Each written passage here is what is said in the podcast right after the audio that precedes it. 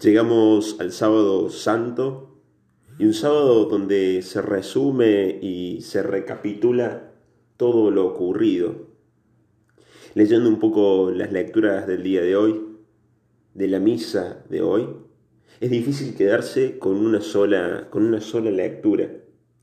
Porque si uno tuviese que hacer un zoom así un poco más ampliado, en el día de hoy se resume todo el amor de Dios, desde el Antiguo Testamento, es decir, desde la época del Génesis, arrancando con la creación como creación de un Dios que nos ama, pasando por la liberación de Egipto, de un Dios que ha visto el sufrimiento de los hombres y se ha comprometido con el hombre, pasando por los profetas y deteniéndonos en Ezequiel, en donde la profecía de Ezequiel dice que se reaniman los huesos que están caídos, los huesos secos, y el Espíritu de Dios fortalece esos huesos y los vuelve a la vida, los reconstituye.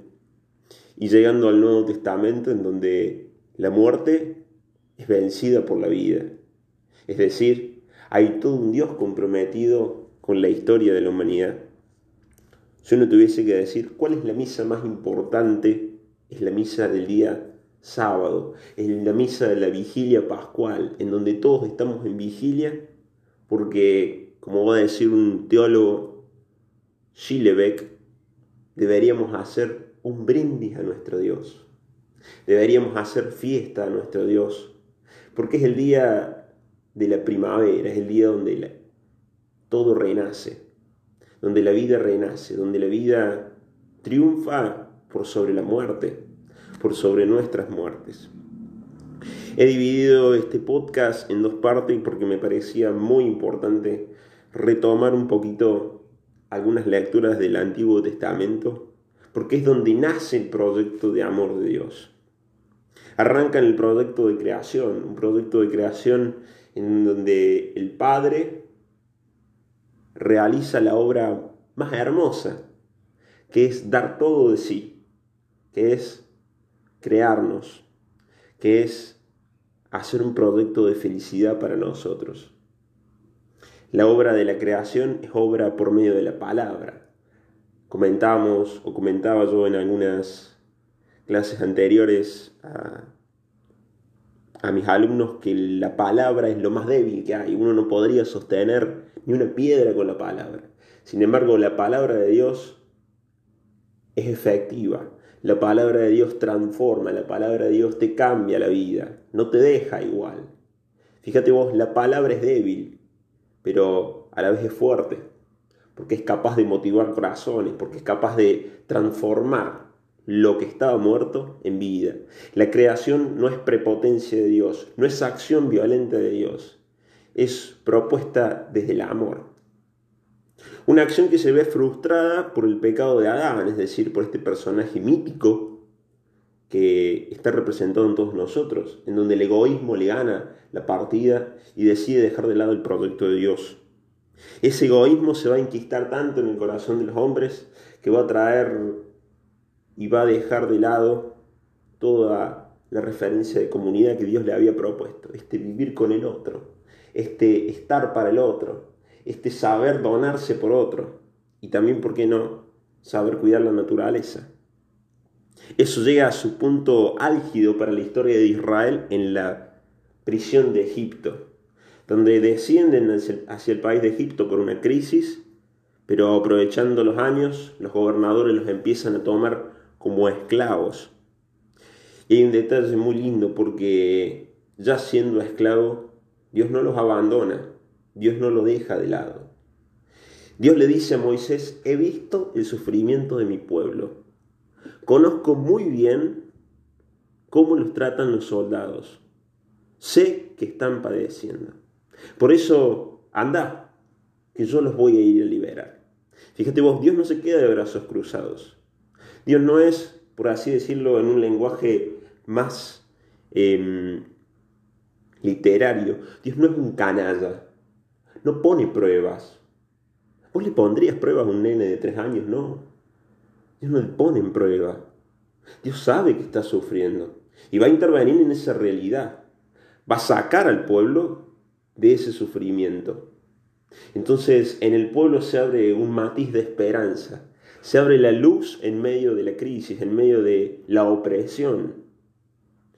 Y el punto central de todo el libro del Éxodo es cuando Dios le pide a Moisés que tome un cordero.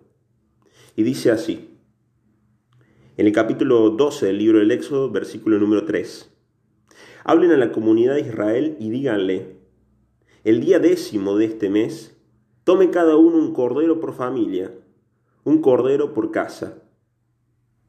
Ustedes escogerán, paso al, versículo número 5, escogerán un corderito sin defecto, macho, nacido en el año.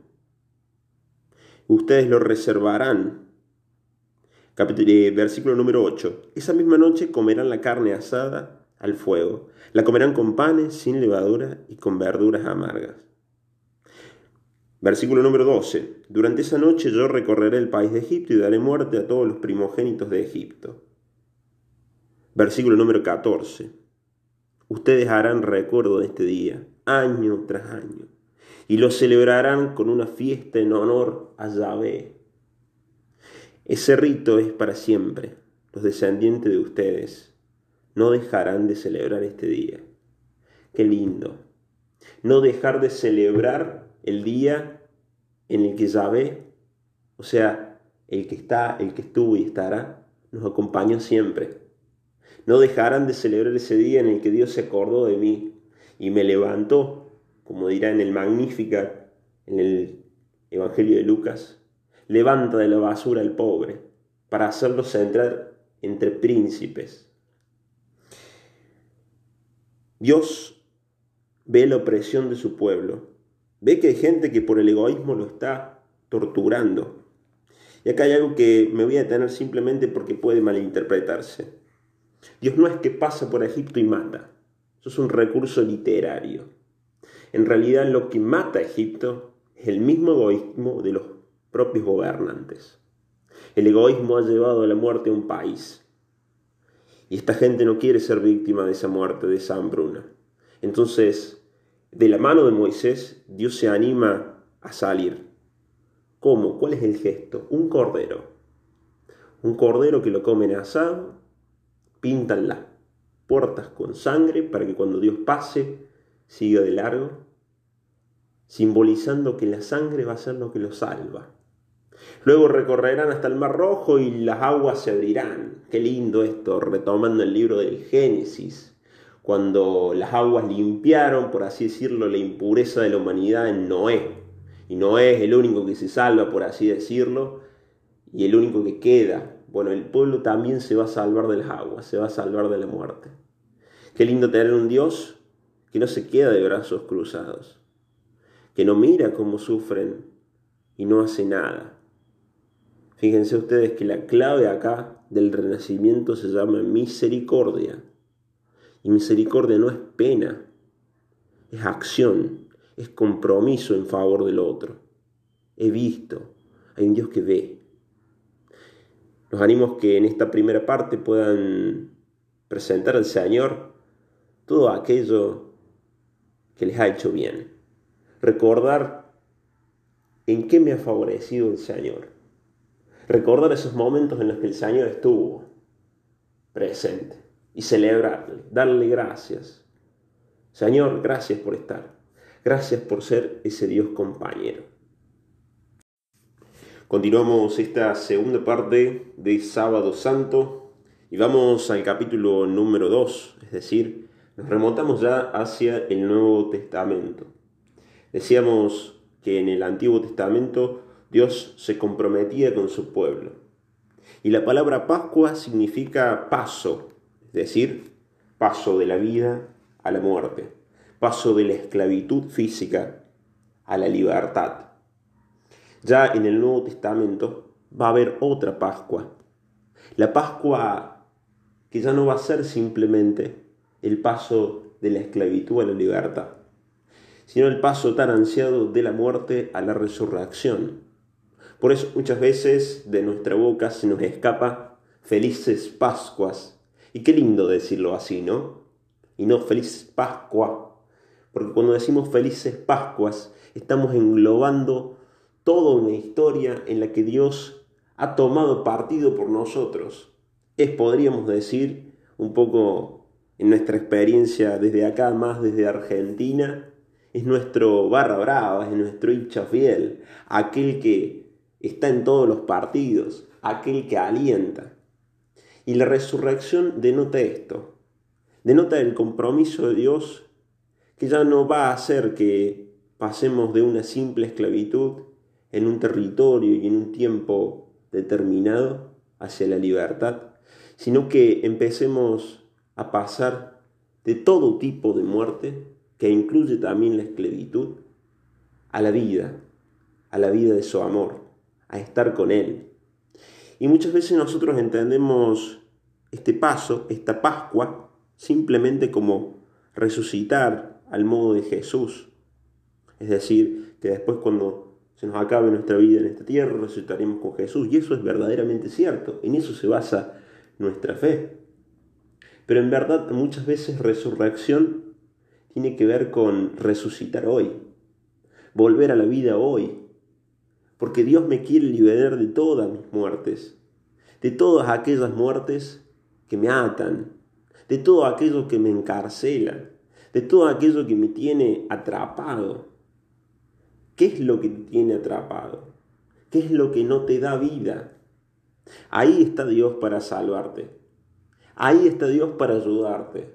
Ahí está Dios para darte una mano, como un personal trainer, no como un juez no como el que te está esperando con un látigo. La Pascua cristiana nos recuerda el compromiso de un Dios que ha tomado partido por nosotros, que nos ha buscado, que se ha desarmado por amor. Fíjese un detalle, San Pablo dice lo siguiente, es fácil morir por un amigo. ¿Quién no moriría por un amigo querido o por un familiar?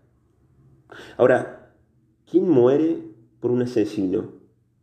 ¿Quién muere por un psicópata que mata a otros? ¿Quién muere por aquel que ha causado tanto daño? Un loco. Nadie sensato lo haría.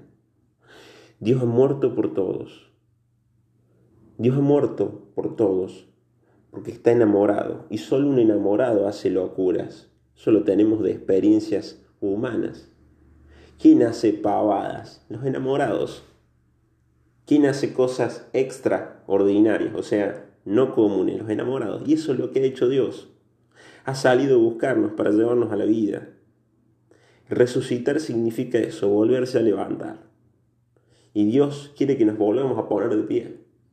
Quiere que a pesar de lo que vivimos, volvamos a levantar la cara.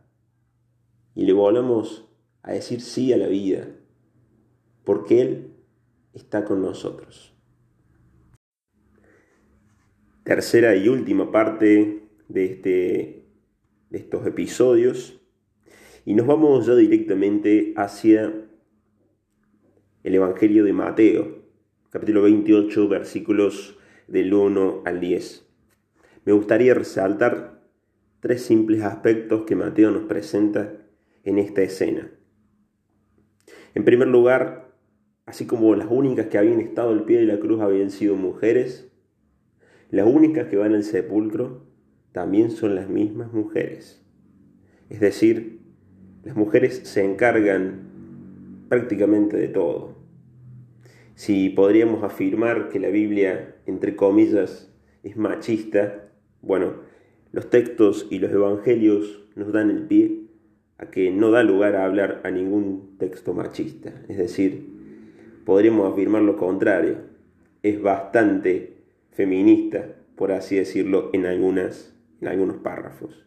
Y acá la mujer tiene un papel preponderante, porque en la comunidad de Jesús tenían un papel muy importante.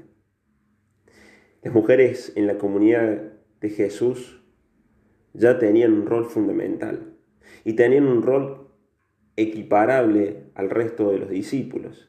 Decimos que el número de discípulos es 12 por una cuestión simbólica, es decir, 12 discípulos, 12 tribus de Israel, el nuevo pueblo de Israel. Pero sabemos históricamente que los discípulos de Jesús han sido muchísimos más, no solamente doce.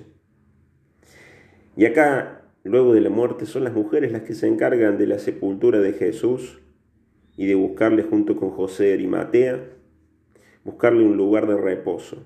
Y el sábado van en busca de a visitarlo, a llevarle algunos perfumes.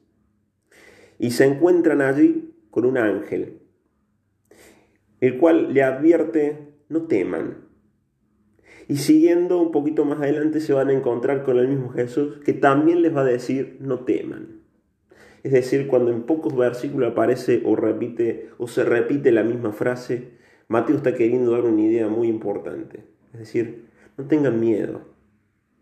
Sabían que la primera, en la primera comunidad que los estaban persiguiendo porque ya los habían identificado como no, no favorables al imperio romano, no aceptables por así decirlo, los perseguían a muerte.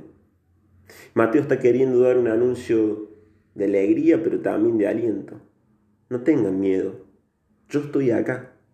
Yo estoy con ustedes. Y Jesús les dice, alégrense. Es decir, estoy con vos.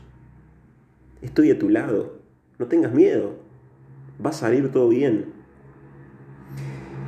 Y después de que le dijo no teman, también aparece en pocos versículos dos veces, vayan a Galilea. Primero los ángeles le dicen, vayan a Galilea, allí lo verán. Cuando recorren un poquito más, se encuentran con Jesús y Jesús les dice, vayan a decirle a mis discípulos. Es decir, las mujeres son enviadas, son apóstoles. Atención con eso, ¿no? Las mujeres son enviadas, son apóstoles, y le dice, vayan a decir a mis discípulos que allí en Galilea me van a ver. Galilea era la provincia de Jesús, de hecho el lugar donde Jesús predicó, donde realizó su actividad, donde encontró a los discípulos y donde los discípulos encontraron a Jesús, donde compartieron, donde disfrutaron mesas, charlas y, una que otra historia que daba vuelta por ahí. Qué lindo para los discípulos va a tener que hacer, va a tener que ser un camino de ir a Galilea. Y qué lindo para nosotros preguntarnos cuál es nuestra Galilea. Es decir, ¿Dónde me encontré por primera vez con Jesús? ¿Qué me dijo? ¿Cómo fue el lugar? Ahí tenemos que ir de nuevo. ¿En qué momento Dios me buscó y me encontró? ¿Dónde me lo encontré? Tal vez sea en un momento, o tal vez haya sido en un momento de oración, tal vez haya sido en un momento de una acción. Pero qué lindo volver a ese lugar tan íntimo que es Galilea es decir, volver al encuentro personal con Jesús. Porque en la oración es donde lo vamos a ver a Jesús resucitado. En la ayuda con los demás es donde vamos a ver a Jesús resucitado. Las mujeres van con mucha alegría a avisarle a los discípulos, que ya sabemos que van a, en un primer momento van a rechazar ese anuncio, porque el testimonio de una mujer en aquella época era inválido y no tenía valor porque las mujeres, por así decirlo coloquialmente, eran un cero a la izquierda. Ahora, qué lindo comenzando esta semana, esta octava de Pascua que le llamamos en la liturgia, hacernos un momentito para volver a Galilea, para volver a encontrarnos con el Señor resucitado, para escucharle, para ver qué tiene para decirme, qué me quiere decir, qué aliento de esperanza, en dónde me está diciendo, no tengas miedo, yo estoy con vos.